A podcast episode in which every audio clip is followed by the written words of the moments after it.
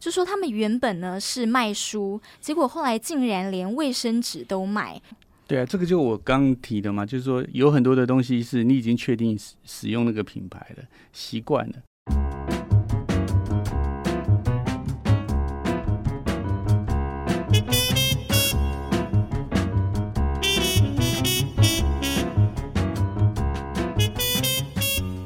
光笔帮你画重点。Hello，大家好，我是多用心企划主持 Nancy，我是人文之夜传播长 Roger。Roger，你平常会网购吗？嗯，会，但是不多。哇，你算是异类耶。呃，也不是，其实我比较喜欢实体购物。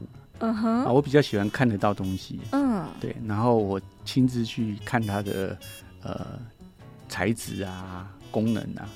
对，所以你不会想说啊，上网我只要靠一个手指，我就可以直接买东西了。也是有，但是这个通常就是可能我已经确认这样的东西是我要的哦，因为我很讨厌网购的一件事情就是呃，如果来的东西不是你要了，你又要再退货。嗯哼，虽然现在很多都是免运费啊，七天免费退货啊，可是我觉得。啊，这个一来一回啊，其实还是有耗掉不少的这种资源啊，不管送过来送过去，哦，对，讲白一点就是碳排放也是蛮多的啦。好理性哦，所以你完全不会有那个网购成瘾的状况，因为其实今天我们就要来跟大家聊聊，台湾有很多人都网购成瘾。那是你会这样说，一定有什么特别的报道，是不是？那要不要跟大家讲一下？好。那为什么我们会关心这个？因为呃，从这个资策会在今年的调查发现到说，哇，台湾有九成的消费者都爱网购，诶，而且呢，呃，就是几大的这个电商平台哦，特别是十八到二十五岁的族群有高达八成，然后二十六到五十五岁也有近七成的比例，诶。有，不过这个应该蛮能够猜得到的啦，就是说，因为年轻世代从小就是跟这个山西为伍嘛，哦，对，所以。这个数字我觉得是很有可能的。那不过我觉得我们还是看一下官方数字好了。我查到这个经济部统计处的这个报告哈，嗯，就是说因为这个疫情的影响啊，这个二零二一年的网络的这个销售啊是四千三百零三亿元，好，是创发布以来的新高，年增率高达百分之二十四点五啊，优于全体这个零售。业的这个营业额的年增率三点三，也就是说，网络购物是零售业购物的这个七点多倍。嗯，哦，那整个的金额的比重大概占十点多 percent，所以它其实还有蛮大的成长的潜力。不过，也从这个数字看得到，说为什么 Nancy 跟大家分享的这个资策会的这个报告会说有这么多人开始喜欢网购。哦，对，也就是说，它这个成长幅度实在是相当相当的惊人。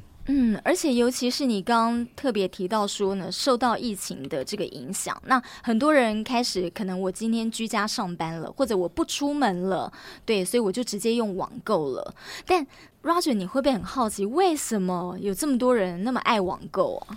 呃，其实人的行为哦，常常会被研究，嗯，购物行为其实也是被研究。那如果是这样的话，其实我们可以来探讨一下啊，呃，为什么？Nancy 提的这个问题哈，根据这个啊、呃、Philosophy Today 哈，就是这个呃每日心理学网站上面的这个报道上哈，嗯，那这个苏珊博士哈有一篇报道，我觉得可以值得让我们去好好的去了解。那在了解这个之前呢，其实呢，想先跟听众朋友呃分享一个名词，叫做多巴胺。嗯哼。那什么是多巴胺呢？其实它是大脑里面分泌的一个物质，嗯、啊，这个物质呢会引起人的欲望的神经传导物质，嗯，所以多巴胺越多的时候呢，哎，人可能会感受到越快乐。怪不得我朋友说网购的时候都感觉很快乐。哦，不过这个报告其实会超出你的想象哦。嗯。那我觉得这也是值得跟听众朋友去分享的哈，哦嗯，就是说。这一篇报道里面呢，有一个 Sporsky 的这个神经科学家，他做了一个实验哈。这个实验就是说，他训练这个猴子哈，他去用那个灯号，嗯，好，那他如果那个灯号开始按，按了十次以后呢，嗯，他就给一个点心给这个猴子吃，嗯，那这时候呢，就出现了一个这个他脑中释放不这个多巴胺的这个数量跟时间的这个表格。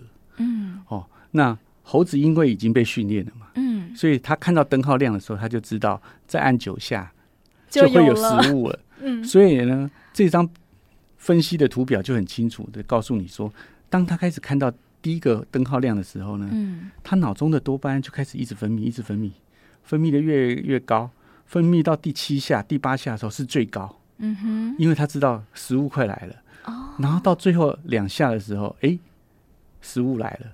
然后他看到食物以后，多巴胺就开始降低。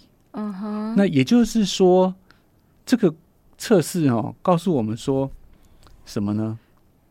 其实是跟 Nancy 有一点点刚刚讲的不太一样，因为 Nancy 刚刚讲说网购的时候会带来你快乐，快乐对啊，其实不是，是期待的时候带来快乐。对，所以你看。猴子拿到食物的时候，反而多巴胺下。可是猴子在越接近食物的时候，那个多巴胺量最高。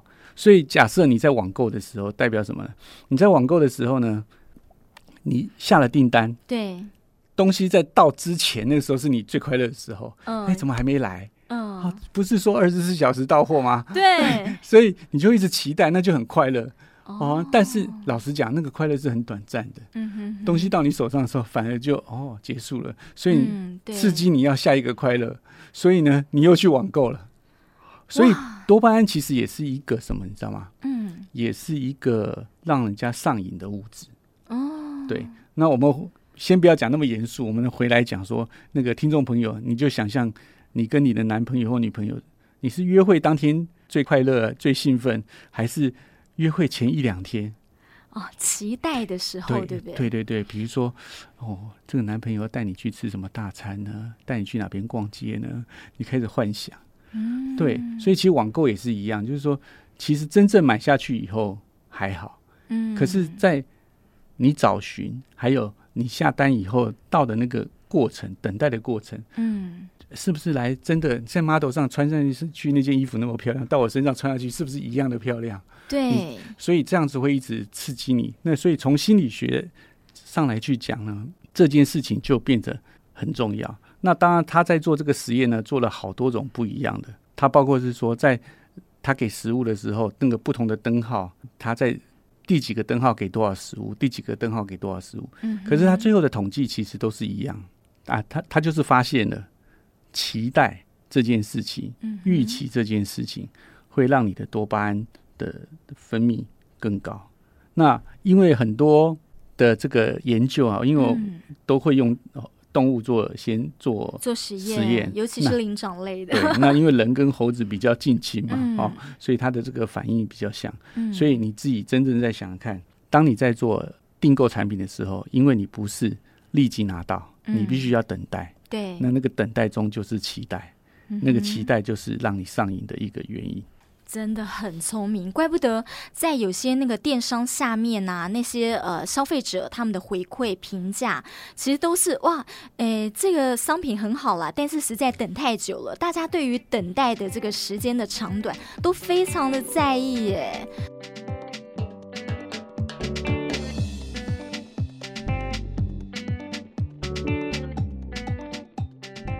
刚才 Roger 你呃特别提到的这个行为心理学家的这篇文章啊，他还提到了，就说，如果你今天是一家大型的那个零售服装品牌的这个首席执行官，然后你在世界各地都有商店，呃，你有一个网站，那呃，你会希望说呢，哦、你消费者在享受你的品牌购物过程，要对你的产品感到兴奋，要怎么做？你会把所有的尺寸都非常的齐全的摆在这个商店里头吗？一般人来想，会觉得应该是啊，任何尺寸的人，他来到这里，他都随时可以得到，呃，他想要的物品。但是其实就像你讲的，这样子完全没有让消费者有期待的心理。其实，呃，这样子不一定是能够达到他们购买体验的最佳状态。对，所以，呃，这些都是一些商业手法。嗯，对。那我们再举另外一个例子好了。很多的事情是你以为这样，嗯哼，但是呢，在这些销售业的时候，它其实是针对人的行为去引导你这样。举例来讲，就是说你去大卖场，嗯，你去便利超商，对，为什么有一些东西放在这，有些东西放在那？对，哪些东西放在你很容易去拿到看到？其实通常都是利润比较高的。嗯，它不一定是卖的比较贵，但是它通常是利润比较高的。嗯，对，这个就是一种利用心理学去从事商业。所以哈、哦，大数据用到这边的时候，其实会变成怎样？嗯，把科学助长消费。所以你看前几年这个很多的电商都会讲说，哎、嗯，有什么购物节，有什么购物节，对对，然后几折几折。嗯，可是你真的去看的时候，很多其实那是个宣传。嗯哼，它的折数并没有你想到那么多。嗯哼哼，对。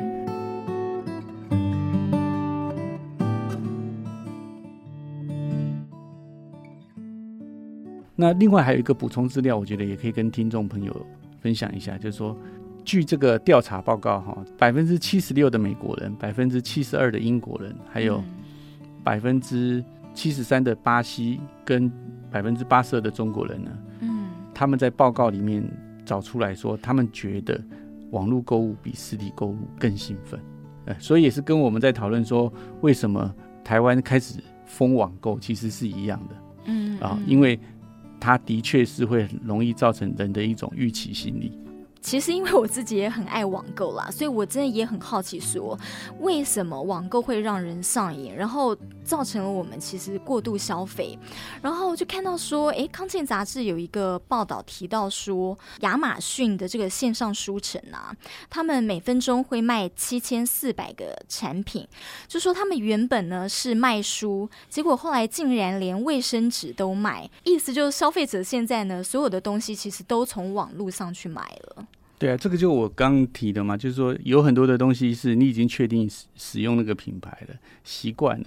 另外一个，他又帮你送到家，嗯，对不对？然后你不满意还可以退货，对对。再加上现在的网购哦服务哦，它有几个是的确是它的优点，就是说第一个是它大概不会有缺货的问题，嗯哦，比如我们刚刚那期讲的说，我们去买东西，对不对？对。那我去这边，结果发现。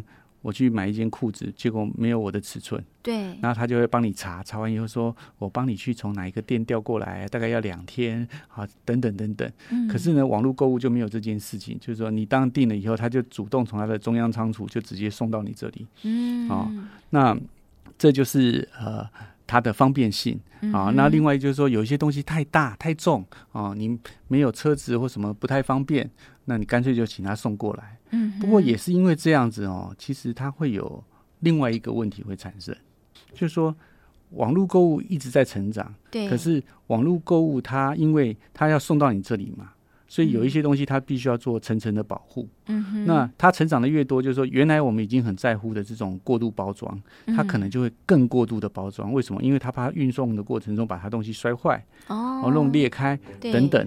所以呢，网络购物其实造成了另外一个就是环保的问题。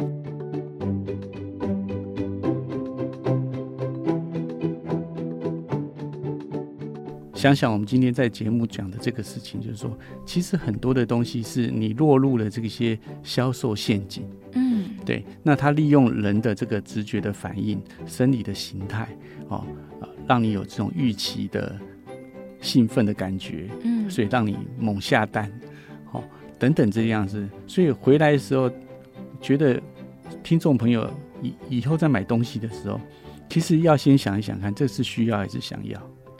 还是买来看看。嗯哼哼，哦，要把这些东西就厘清的时候呢，啊，你就不会乱花钱。其实我们在编采会议决定跟大家在聊这个题目的时候，就有同仁在问说：那我们怎么解决这个网络购物的这个乱象，或者怎么克制自己不要动手去按下单、下单、下单？对，就是这个很 难啊，怎么克制？对，那我就分享我的看法嘛，哈、嗯。那我自己的方式是这样，虽然我买的次数不多，哈，大概两三个月、嗯、三四个月才会买个一个，可是呢，有的时候有些东西我的确是有需要，或者是我正在找。嗯。那我的做法很简单，我就是把它丢到我的追踪清单。嗯哼。啊，我丢到我追踪清单以后，那我一定不在当天下单。嗯。那我丢到追踪清单的时候，你隔个几天的时候，你发现你没有理它的时候，你就会知道说这个东西其实只是你一时冲动。嗯哼哼，对，所以我自己在我的选择购物呃有需要的某些情况下呢，我自己去下了几个栅栏。哦，那个栅栏就是冷静期。哦，好，过了那个冷静期的时候，那个东西就不会买。甚至呢，我还常常看到这些电商呢，他看你放在这个追踪清单，嗯，一两个礼拜以后呢，他还会发个 mail 给你，告诉你说，你现在追踪的商品降价了。对，所以你这样就会更知道说，哦，你看，其实这东西真的没有值那么多钱，嗯，欸、会让你刺激你更冷静。不过还是一样，就是说那个东西是不是你需要的？嗯，对，因为。很多的东西就是你用这样子设定一个关卡，可以克制你的这个冲动消费。嗯，所以呢，我自己觉得啦，哈、嗯，现代的科技有一件事情就是让人更方便。对，那我们就要想一个方式，就让自己的消费变得不方便，那就刚开始对峙它，那你就会减少买很多你不需要的东西。就是因为我很好奇这个部分啊，结果我自己去找，也找到了一个资料，教我们说哦，怎么样去测量自己是不是有网购成瘾呢？他说，如果你买到不能自拔的时候呢，就要留意这五大特征喽。呃，第一个特征是会用超过实际拥有的钱去购买不需要的东西，然后第二个是呢，你会因为购物而出现情绪波动和困扰。呃，你就像刚 Roger 讲，你可能会出现限时优惠的时候，哇，你就想要赶快去购买，然后因为购物让你的情绪有很大的波动，那你可能会有呃。暴躁啊，或是呃烦厌的这个现象，然后会影响到旁边的人。第三个是有空闲的时间，只会去看网购平台，几乎占据了工作以外的所有时间。呃，第四个是呢，每次购物之后都有快感，然后但是呢，后来会后悔。好，最后一个是说，因为疯狂网购损害了和家人跟朋友的感情。这个我不太理解。哦，有可能啊，因为你买了很多不需要的东西堆在家里头啊，那家人可能叫你要清啊，哦、或者会两个因为买东西而吵架，啊，对不对？所以刚刚 Nancy 刚刚讲的这几个东西，其实哦，大家可以心里想一想哦，其实都有一些都已经变上瘾了，嗯哼，对，所以真的要去克制一下自己，量力而为嘛。你看，嗯、像那个买超过自己能够负担的，对，对不对？那买了会。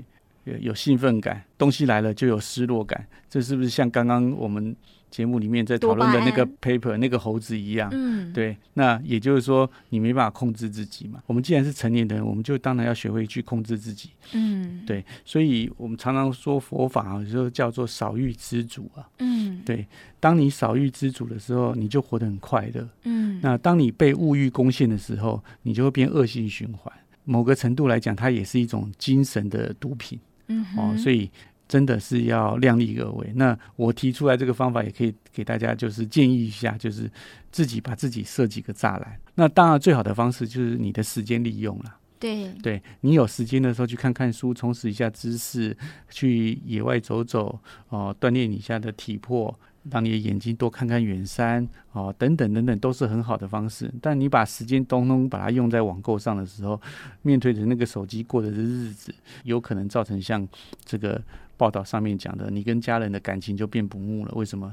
各自吃饭，各自看手机。所以我觉得回归人与人的互动，其实是一个很重要的事情。它相对来讲，应该也会减少哈这个疯狂购物导致你的荷包。流失的一个很好的方法。好，所以呢，呃，要怎么样克制自己有这个期待的心情，然后怎么样自己设关卡，确定自己呢到底是想要还是需要哦？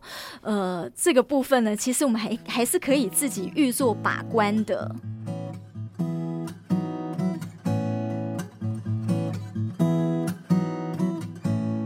新闻荧光笔提供你观点思考，我们下回见，拜拜。